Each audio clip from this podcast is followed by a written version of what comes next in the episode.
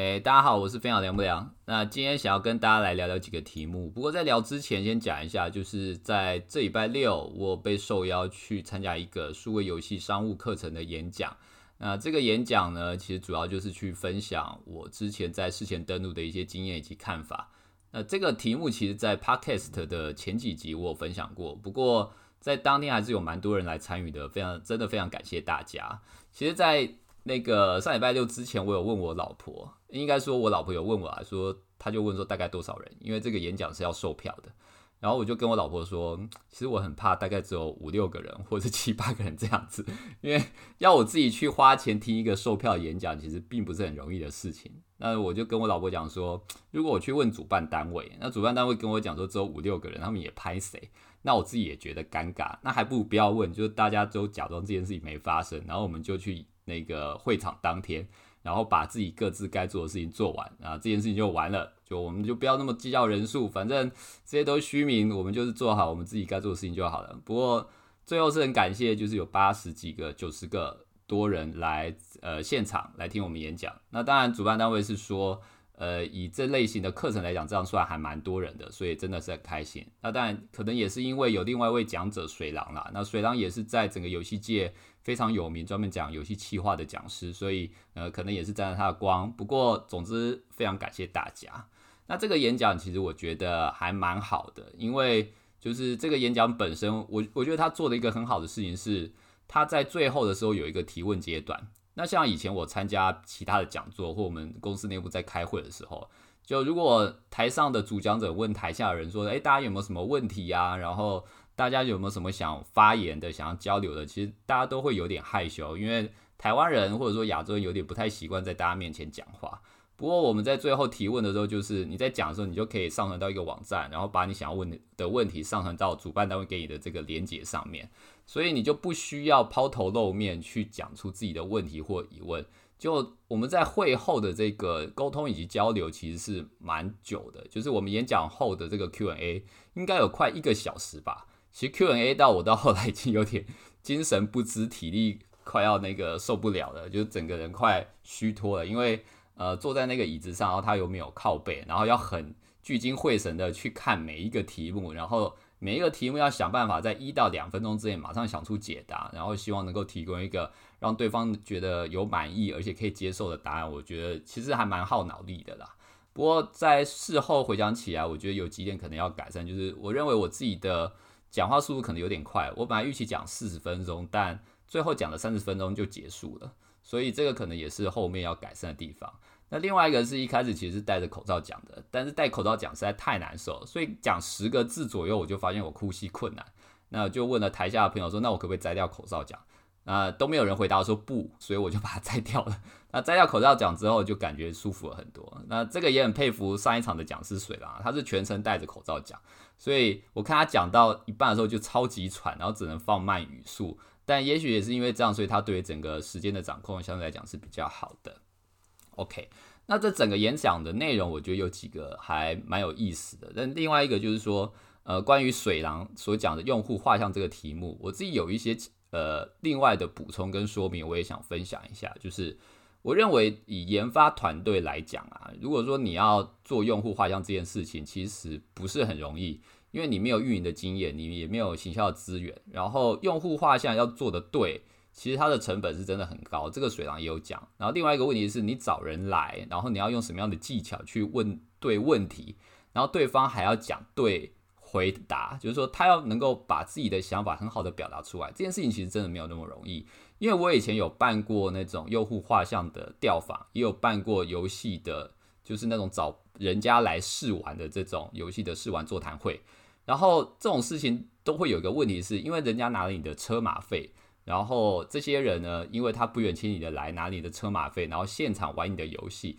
通常以台湾人的状况，就是他不太好意思去说出打击你自信心的话。就如果你的游戏是呃不怎么样，他就会跟你讲说，哦，这个游戏还 OK，还不错。如果你的游戏很烂，完全不好玩，他就会讲说，嗯，这个游戏还可以。所以再怎么样，他都不会直接跟你讲说，你这个游戏真的很烂，没有人要玩。或他也不会很很直接跟你讲说。我就是不是你的 TA，然后这个游戏我就是不喜欢，所以像我那个时候做的一些呃游戏上市前的试玩，或者说找玩家来开一些座谈会来玩游戏的时候，最后拿到的这个问卷啊，或者说这个玩家的评语都是中性的，就是大概都是假设一般喜欢是五分的话，那那个分数大概就是六分到七分。那大家都是讲说，呃，有点喜欢，上市后应该会推荐朋友，然后就说谢谢你们，我们觉得还不错玩这样子。那结果上市之后跟这个问卷所得到这个结果是完全呃没相关的，就是完全对不起来的。所以我自己认为，做用户画像这件事情，如果你没有专业度，然后你没有足足够的资金去找够多的人来做，又或者说你没有一个很好的对象，那这个对象是可以说出自己本身的一些感受跟想法的，那用户画像这件事情其实真的不好做。所以我个人会更倾向就是说，呃，身为游戏开发者，最好是做你自己最擅长的题目，或者说你自己就是那个 TA 的题目是最好的。打个比方，就是之前我们有提到的一个游戏，在我粉丝上有写过，就是《鬼谷八荒》这个游戏，它是大陆一个 Steam 然后修真题材的游戏。这个游戏的开发者本身呢，他自己就是修仙题材的爱好者，然后他玩了市场上所有的修仙类型的游戏，都觉得没有戳中他自己的点，因为他自己是修仙题材爱好者，他知道修仙类型的游戏最重要的是什么，然后这种族群的玩家最想的是什么，然后他一直觉得就是没有被戳到。所以这个游戏，他就自己针对自己身为修仙题材爱好者的想法去做了出来。那它跟一般的修仙游戏最大不同就是，它把修仙世界里面这种人际关系的刻画刻画的很好。就是说，这这个游戏呢，你一开始进去一个门派之后呢，你没有资源，那你在路上看到人，你会随时随地就是被路人给打爆，然后可能会被他杀掉。那你如果要乞讨，就是不要被他杀掉，你还要把金钱给他，然后对方会去判断你的价值，然后你就会看到有一个视窗跑出来，然后就看到对方那个 NPC 在写说他正在判断跟你的关系，然后判断你的魅力值，然后判断一些呃利益得失，最后他决定杀掉你，然后就被杀掉了，那你就觉得超生气的，然后你就想说干，我一定要想办法。就是哪一天逆袭，然后变成就是真正的真命天子把它干掉，所以你就会对这个游戏产生一个想要继续玩的动力，然后开始努力的练功、存宝物，然后去勾搭其他的 NPC。那那个游戏很有趣的，就是你还可以去跟其他 NPC 交友之后，这个 NPC 这个 NPC 会帮你去干掉其他的 NPC 这样子。所以它每个 NPC 都自成自己的人际社会关系，然后会因为你跟这个 NPC 的关系，他去帮你做一些事。那你甚至还可以去。呃，跟你的仇人不断的去讨好他，然后最后把他变成你的女朋友，或者说变就跟他就是相交这样子。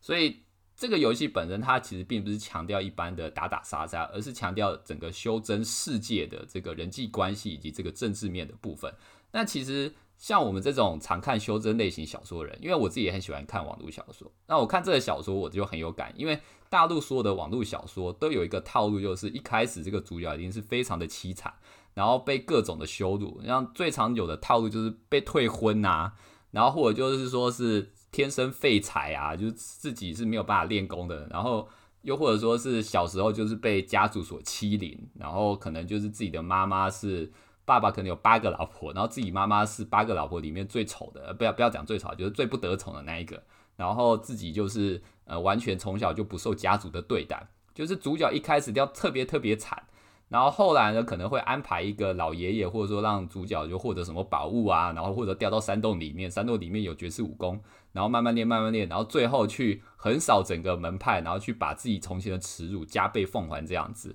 那这个才是整个修仙题材大家想要去看的东西，就是有点像屌丝的逆袭，然后最后娶到白富美这样。但是如果你看现在所有的。RPG 游戏或修真游戏，一进去就是点点点，然后打打杀杀，然后练功装备。其实它对于人性的刻画，还有这种逆袭的剧本，并没有写得非常的透彻。所以这个游戏出来的时候，其实非常打中很多喜欢修真题材的玩家。然后现在在大陆的这个 Steam，其实它的人数啊，还有它的收入都表现得非常好。那为什么他会做这么好？就是因为他制作人本身就是这个题材的人，所以他不用去做什么用户画像，他自己就是最好的用户。当然，他有做很好的事情，就是说他在上市前呢，他开了一个我记得是百度的八群，然后他应该有开了很大的 QQ 群，然后他让喜欢修修正题材的所有玩家都进这个 QQ 群，然后在游戏制作的时候就让这些玩家进去，可以去填就是你对在这个游戏的各种意见，然后甚至这个游戏的对话，我记得有百分之八十都是玩家写的，他会让玩家自己去写他们觉得自己觉得有趣，然后。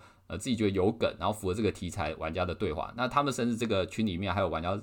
呃形成这个审稿的单位，去审这些玩家的文笔，然后再把它植入到游戏里面。所以这个游戏就是完完贴完完全全贴近用户画像所制作出来的游戏。那你就不用去做什么呃调研啊，你也不用去拜托什么机构去做用户画像，因为你自己就是用户画像，这是一个。然后另外就是最近在大陆也很红的一个游戏叫《提灯与地下城》。那这个游戏的制作单团队只有六个人，但他们在大陆呃前一阵子上市，在 iOS 畅销榜有进前五名。那在大陆的 iOS 畅销榜有进前五名是一件非常了不起的事情，因为大部分会进畅销榜前几名的游戏都是像腾讯啊、网易啊、畅游啊，或者说完美这种大型的游戏。那像他们这种小游戏能够逆袭，其实是非常的不容易。那在这个游戏我有去试玩啊，其实游戏的整体，因为我不是那个主权玩家，我玩不出来那个感受。但是据他们的制作人讲，就是他自己是一个喜欢玩地下城 roguelike 的玩家，然后他又自己喜欢收集宠物，所以他就决定把自己的两种喜好把它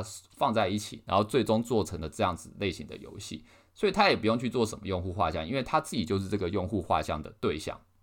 OK，所以这个是我对用户画像的一个理解啊，就是说如果你自己是一个研发单位，你是一个制作人，最好就是做你擅长、你自己真正喜欢的游戏，而不是说现在市场流行什么，你去做市场流行的游戏。那这样你可能会离那个你所认知的用户画像越来越远。这是我自己的想法。好，那那天其实我们还有讨论到另外一个议题，就是 Facebook 作为社群媒体的这个部分。大家都知道，现在年轻人其实越来越不太用 Facebook。像我这种老人，就是常会被人家笑，就是说你只会在 Facebook 上面。那个看新闻啊，或者在上面 po 文章，但年轻人现在都用 IG，然后用现实动态。啊，靠北，我一年大概没有发过一则现实动态。我真的看我老婆发现的动态，我才知道为什么会有现实动态这个东西。那年轻人都不用那个 Facebook 了，那大家都用 IG。在这样的情况之下呢，为什么现在所有的游戏要做粉丝团，都还是在 Facebook 作为一个主要的粉丝集散地？没有人在 IG 上面做呢，这件事情其实也蛮吊诡，就是说，就是说整个潮流是往 IG 上面走，然后 Facebook 用的人越来越少，活跃度越来越差，但是所有的游戏的主要的粉丝团都还是集中在 Facebook，那未来有没有可能往 IG 走？那这个议题我今天也丢到 Facebook 啊，不好意思，老人的起散地中，然后跟大家有做一些简单的讨论。那基本上可能有两个问题啦，第一个是 IG 没有办法放连接。所以在没有办法放连接的状况下，你也没有办法做一些导量的测试，你没有办法确定说我在 IG 上面做粉丝团，那到底玩家的点击量、点击数怎么样？有没有办法导流量？这件事情是没有办法确定的。所以你没有办法确定，你就没有办法评估成效，你就没有办法去说服老板，这个事情就很难推动起来。这个是 IG 的第一个部分。那第二个部分就是，呃，有些人有提到，现在用 IG 的大部分是年轻人，但年轻人的付费能力相对来讲是比较差的。所以如果要做的话，大家还是会觉得说放在 Facebook 上面，因为虽然大家不上 Facebook，但是大家会上 Facebook 看新闻、看其他重要一些呃 KOL 的动态啊什么的。然后老年人像我们这一种的，呃，对，还是会上 Facebook，然后消费能力比较强，所以在 Facebook 上面使用粉丝团可能还是一种不错的方式。但我个人还是觉得这是一个违反趋势以及潮流直觉的状况。就我认为未来应该是属于 IG 的，只是大家现在还没有找到如何在 IG 上面做好的粉丝集散地的做法，或者说怎么样去判断做这件事情的成效。但我觉得这个是一个值得去探讨的议题，以及值得去尝试的做法。呃，因为第一个找到这个方法的人，一定可以拿到最多的市场红利以及利润。那当然，你也可以看，如果有人找到你在跟进，但是第一个找到这个方法的，一定可以获得最好的收益。所以我建议大家可以多去尝试一下。OK，好，那最后还是非常感谢大家，就是在当天有几个朋友来过来交流，那又说就是是我的这个 Podcast 的粉丝，有听我在讲 Podcast。那其实我自己一直有在想，要不要停掉 Podcast。那最主要原因是因为听的人数其实也不多，一集大概就四五百人而已。那当然，我也没有预期听的人会很多啊，因为这个本来就是针对业内人士所讲的 podcast，然后也是做一些经验的传承或是交流。但另外一个问题是，因为大部分我在 podcast 讲的内容，我在 Facebook 都会写过，所以就说一件事情讲两次，并不是我很喜欢的事情，因为我觉得这个东西没有太多的效率。那我当初想要去成立 Pocket，最主要原因是训练口条，然后就是这是一个新媒体，我想了解一下这个新媒体的用户状况、用户使用行为，以及我自己去实际经营之后，它的一个呃，就是它的一个用户的使用者行为，因为我可以看到一些数据嘛。那我现在的感觉就是，这个新媒体，如果你没有在排行榜的前十名，就基本上没有太大作用。那他要去做一个很专业的事情的话，呃，就是说像我这种专门只给业内人士听的这个题材或者说是内容的话，其实不太会有太多的收益。那当然，我的目的也不是收益，我的目的是交流。但至少我觉得 p a c k a g e 目前它还不是一个非常主流的媒体。那你要做到像古癌啊或者科技导读这样，其实。呃，我认为现在是非常的不容易啊，除非你是专职来做，那当然我是兼差来做啦。不过还是非常感感谢大家的支持啊，就是我会继续努力不断更的。就我好吧，今年我先承诺一下，就今年我至少还会继续录下去，然后录到今年十二月。那想办法看有没有办法用其他新的方式来去展现不同的内容，这样子好。那再次谢谢大家关于这次演讲的参与以及支持。好，另外来讲一下这一拜在 Facebook 我有 po 过的两篇文章，那我觉得也蛮值得来跟大家分享的。首先第一篇是讲的，就是 PM 营运 PM 游戏的营运 PM，当我们碰到重要事故的时候的处理方式是什么，以及它的这个思考模型到底是什么。所谓的重要事故，就像断线啊，然后那个啊，然后储值出现问题，玩家登录不进去。你在游戏业呢，一定会发生这种事情。游戏业没有百分之百完美的游戏，每一个游戏。我上述所说的这种状况一定都会发生，但碰到这种事情的时候该怎么办呢？那为什么我会想要写这篇文章？是因为我自己在游戏业这么多年，我看到很多 PM 做这些事情的时候，其实我觉得呃理解有点问题，就是说呃大部分的 PM 会觉得发现问题就要把它解决，对，没错，我们的确是要解决问题，但作为一个 PM，解决问题不是你最应该做的第一呃第一选择，为什么呢？因为我上述所讲这些问题都不是 PM 可以解决的，它通常会需要技术的合作，那通常会需要可能原厂还有其他资源单位的协力配合，但啊甚至是测试单位，我们要一起确认这个问题到底是什么，我们才能够找出问题的解答。所以当你碰到一个登录断线或者说是出这个问题的时候，第一件事情其实并不是想办法去解决，不是马上去找技术单位说，哎，我们赶快去解决，然后两边一直在沟通内容。而是先判断这个问题的全貌是什么，就是说这个问题的严重性到底是怎么样，那它可能是哪个部分产生问题？那另外就是说这个问题以我们之前它的影响性大概是怎么样？就是说它的影响的玩家是十个，有一有十个玩家回报，还是一百个玩家回报？那回报玩家有没有什么共同的状况？这是第一点，就是你要先判断这个问题的严重性到底是怎么样，这个这个是比较重要的。那第二点就是你要同步所有的资源单位哦。而不是说你只去找可能跟这个问题发生的资源单位去跟他沟通而已。就是说，像如果你今天碰到一个断线的问题，然后你就只去找技术可能负责 server 的人跟他沟通，这是不对的。因为所有的问题可能跟你所判断的那一个原因都不一样。你今天可能觉得这个断线问题跟 server 有关，但其他可能跟 client 有关。但你可能找客服过来之后才发现，这可能跟玩家自己本身的机制有关。所以最好的方式呢，是去同步所有的单位，不管是技术、原厂、客服，甚至行销，也要去呃同步到，因为所有的资源单位都要知道说现在到底发生了什么事情，然后这件事情的严重度到底是怎么样，那所有的人才能够针对他们自己的本分，针对他们自己的专业的这个位置去提供相对于的建议。那做 server 的人可能会说，呃，那我去查一下 server 的状况，然后负责 client 的人可能会查 client 的状况。跟原厂有关系的人，可能就会说，那我去跟原厂确认一下，他们是要调派什么样的人。那社群可能就可以针对上面大家的回复去看，说那他们要跟玩家收集什么样的单位，呃，什么样的资讯这样子。那客服也可以去找几个比较活跃的玩家去跟玩家沟通，说，那现在能不能请你提供什么资讯啊？那我们来想办法怎么解决。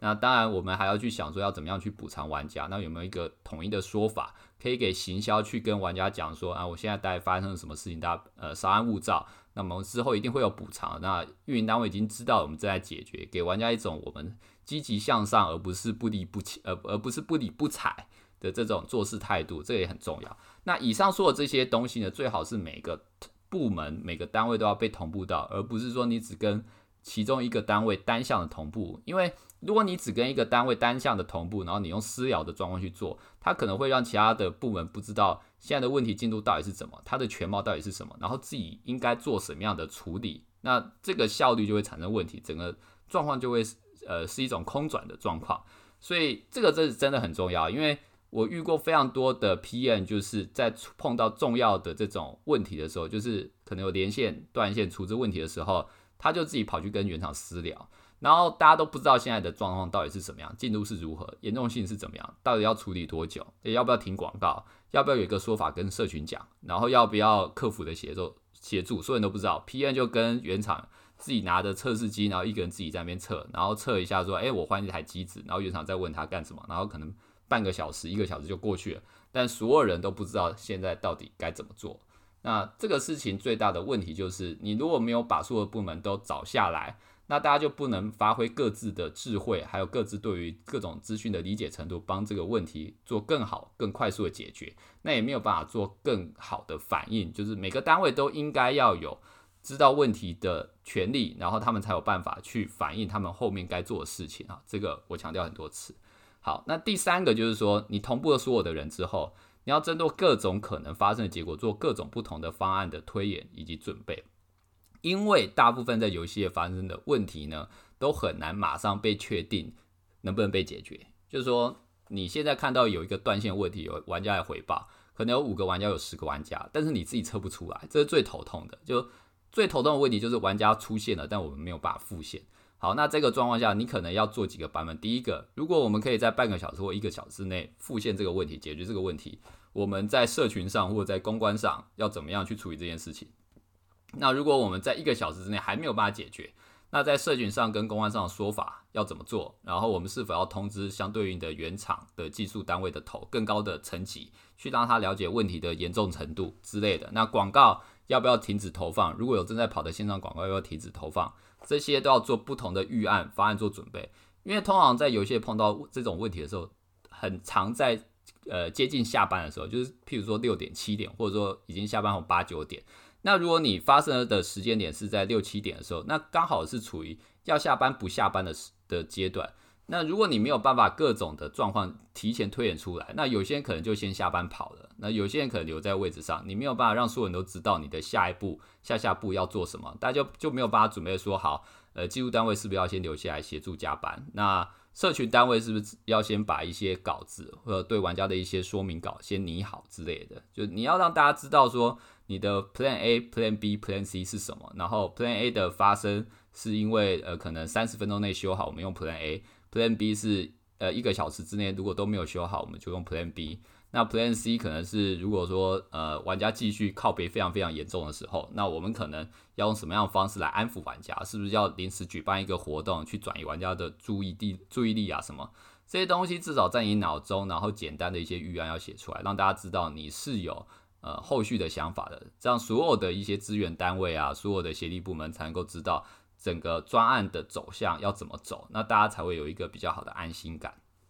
好，那最后就是说，当问题解决了之后呢，我们还是要对问题来进行复盘，就是这个问题到底是怎么出现的。那尽量不要针对人来复盘，就是说你不要说啊，这个就是你的错啊，就是因为你没有看好，所以这个问题才会出现，或者说啊，就是因为你没有测试到，所以这个问题才会出现，这个是不对的。应该是说，呃，即使是你没有测试到，那也要问说。你的原本的测试方法是什么？那照跟原本的测试方法比起来，有没有什么漏洞是原本测试方法没有去涵盖的？那我们针对原本的 SOP 是不是要做一些改善？就先不要针对人来去判断这个问题的对或错，而是针对整个做事方法跟流程去判断问题的对或错。如果针对事情的方法跟流程确定都没有问题了之后，我们再来处理人的问题。要不然你一开始就针对人，大家可能就开始推责任，这不是我的问题，这是他的问题，这个跟我无关，然后这个是他的锅什么的，那这个问题就永远没有办法被解决。所以以我的经验，先针对事情啊 SOP，然后流程来去解决，会比先针对人来检讨来的更好。那最后还是要讲一下啊，就是我认为呢，PM 并不是单独解决问题的人，身为一个 PM，其实是像去领导大家往正确方向去前进的人。这一点非常重要。刚好我在这礼拜六的演讲，也有人问我说，像现在很多大陆的游戏来台湾，他们或者说外国的游戏来台湾，他们可能都原厂直营，他们可能都不会设立 PN 在台湾。那 PN 在台湾到底还有什么样的作用跟意义呢？好，我认为 PN 在台湾最大的作用跟意义就是，你不能只做一个产品的 PN，你还必须要跟所有的部门都能够有理解，甚至你要理解一点。游戏的开发，你要理解游戏的行销，然后你要理解各部门的运作机制，你要跟部各部门产生连结。就是我们传统所理解的那种小螺丝钉的 PM，就是你只做游戏内的活动，只确定游戏内的一些状况的 PM。呃，在现在的台湾市场上，呃，未来可能会慢慢被淘汰。就这样的人，在未来的发展潜力会越来越低。你必须要做一个你对所有的事情的全貌，对所有部门的运作流程多了解的 PM。你在未来的整个游戏市场才不会被淘汰，才会有自己的竞争力，才有机会升到更高的位置，做更多的事情。这是我个人的建议以及经验。好，那以上讲的就是关于 PM 碰到重要事故的时候的处理方法。那现在想要讲的是另外一个，就是呃，有一个非常知名的广告平台叫 A P P Loving，那它最近要在美国上市。那因为今年其实应该说去年啊，去年新冠疫情出来之后，整个游戏市场大火嘛，整个欧美游戏市场大火，所以包含 Unity 啊、Roblox 啊、Playtika 很多游戏公司都趁这段时间上市。那因为资金也比较泛滥，所以这些游戏公司包含呃并购啊，或者说是整个上市的这个资本啊，那又或者是外界对这些游戏公司的观望的看法，其实都是还蛮正面的。呃，也因此，AppLovin 它现在上市，我觉得还蛮值得研究的，因为它是一个广告平台，但它跟 Unity 又不一样。Unity 它自己是一个引擎，然后引擎带动它里面的广告平台机制，但 AppLovin 它自己本身就是一个广告平台。那这种广告平台上市，它到底背后是什么样能够支撑它的利润？它的运作方法是什么？其实我是蛮好奇的，所以我就去看了一下它的 S1 上市招股书。那简单帮大家介绍一下这家公司啊。首先就是它主要的业务就是卖广告，就是呃我们一个手机游戏，然后我可以在它上面下广告平台，你就可以把它想成可能像 Facebook、Google 这样的广告平台。那在 AppLovin 上面也可以下广告，但它主要不是针对重度游戏，它主要是针对轻度的休闲游戏为主，就是那种不是靠内固，也是靠卖广告为主的游戏，他们会倾向在 AppLovin 上面下广告。OK，那它在 Fspire 就是一些国外的公正资料里面，它是全球前十大甚至前五大的广告平台。由于是在这种轻度休闲游戏里面，它应该是可以排在前三前，应该是前五啦的广告平台。但如果是比较偏重度的这种游戏，它应该是五到十名的这种广告平台这样子。好，那它的优势或者说它的商业模式是什么呢？首先，呃，因为它要卖广告，所以它要有广告版位卖给别人嘛。那他要怎么样拿拿到自己的广告版位呢？他会自己生产游戏，所以他有成立一个游戏的工作室叫 Lion Studio，其实是呃前几年蛮成功的一家游戏公司。他会生产很多的超休闲游戏，就是那种超级轻度、超级轻度，然后单手手持，你可以在坐公车或者捷运的时候呢，你可以玩的那种每三分钟啊或者是一分钟就一局，不要说呃不好意思，应该不是三分钟，应该说每三十秒或者十秒钟就一局的这种游戏，因为它非常的碎片化。那这种游戏，呃，它生产的多了，下载量也多了，它的广告版位也会越来越多，所以就会变成它自己本身游戏平台的广告库存。那当他找广告的广告主来下广告的时候呢，他游戏它的这个平台还有一些内建的，像叫 Axon 和 App Growth 这种系统呢，协协助这些广告主做一些机器学习以及优化。所以它不只是只卖广告版位，它还能够让你的广告去投放。找到比较精准的玩家，然后可能让你的 CPI、你的下载成本比较低。那如果你这个广告主本身你也是做游戏的，然后你也是这种游戏里面有卖广告的，你也可以透过它的一些服务，譬如说叫 Max，还有 App Discovery 这种系统，去优化你在游戏里面内建广告，然后这些广告的收益成本以及 ROI。也就是说，它比较像是专门否，就是说你如果是一个。呃，轻度游戏，然后也是卖广告的这种游戏，超休闲游戏，好了，它非常的适合你，就你可以在这个平台下广告，你也可以在这个平台优化你的广告投放，你也可以在这个平台卖广告。那它做就是做这些呃卖广告、优化广告，然后帮你的广告找到更好的 ROI 的这种生意，这样子。好，所以这个商业模式的关键是什么呢？关键是它要有足够的广告量，就是广告库存对他来讲是最重要的。那广告库存是靠什么？第一个，他自己会生产游戏。我们刚刚有讲到，就是他有一个 Lion Studio 嘛。那这个 Lion Studio 会生产非常多的超休闲游戏，但是靠自己生产游戏这件事情有风险，呃，可能游戏量也不多。那再加上去年整个市场的资金非常的腐烂，所以他在去年应该说这几年并购了非常多的超休闲游戏或者说休闲游戏厂商，什么 People Fun 啊，然后 Magic Ant 啊，Bellca Games 啊，就总之这些都是比较偏轻度休闲的游戏厂商。那这些厂商他们都有几款游戏，可能是五百万下载以上，然后可能是呃长期就是有 DAU 几十万甚至几百万的 DAU。那这些游戏里面都有非常多的广告可以去填充它 App Loving 整个广告平台的库存量这样子。所以它的模式就是透过并购获得很多的广告库存，然后用这些广告库存塞到它的广告平台，然后它的广告平台呢会有很多的优化系统。那如果你去下广告，觉得它的广告库存真的够多，然后也可以被优化，你就会一直陷在这个广告系统里面，然后愿意跟它继续进行长期的合作，然后去优化你的广告以及投放这样子。好，所以这家厂商呢，它。根据他 S One 的资料，他从二零一九年的九点九亿美元，然后收入成长到二零二零年的十四点五亿美元。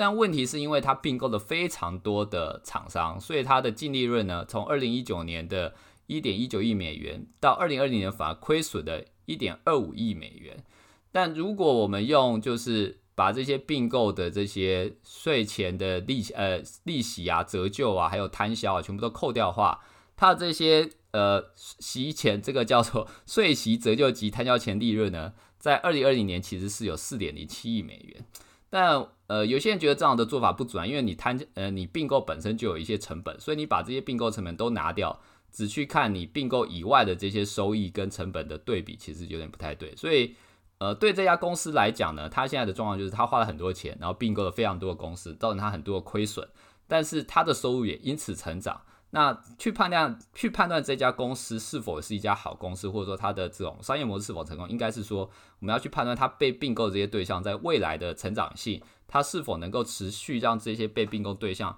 一直输出更好的游戏，然后获得更多的广告库存，然后去获得更多的广告收益，这样这个才是我们判断这家公司最主要的方式。但问题是很有趣的一点，它的游戏。呃，应该说它的营业收入分成两个部分啊，一个是叫做企业收入，一个是消费收入。我们刚刚讲到的广告收益的部分就是企业收入，所以它的所有的成长模型或者它的策略其实是不断的想要去冲它的企业收入。但吊诡的是，它的消费收入从二零一八年的十一 percent 到二零一九年其实已经到五十一 percent。消费收入是什么？就是卖虚宝的收入。一般游戏是分成两个收入啦，一个就是你卖虚宝嘛，就是我们通常讲内购 IP 的部分；另外一个就是你在游戏里面植入广告，玩家看这些广告之后，广告平台会把这些玩家看的广告变成广告收益，然后拆给你。那这个被他认定为就是所谓的 business revenue，就是企业收入。那我们刚刚讲到那么一大串，就是他要填充他的广告的这个份额，然后他去并购很多的轻度游戏，其实都是在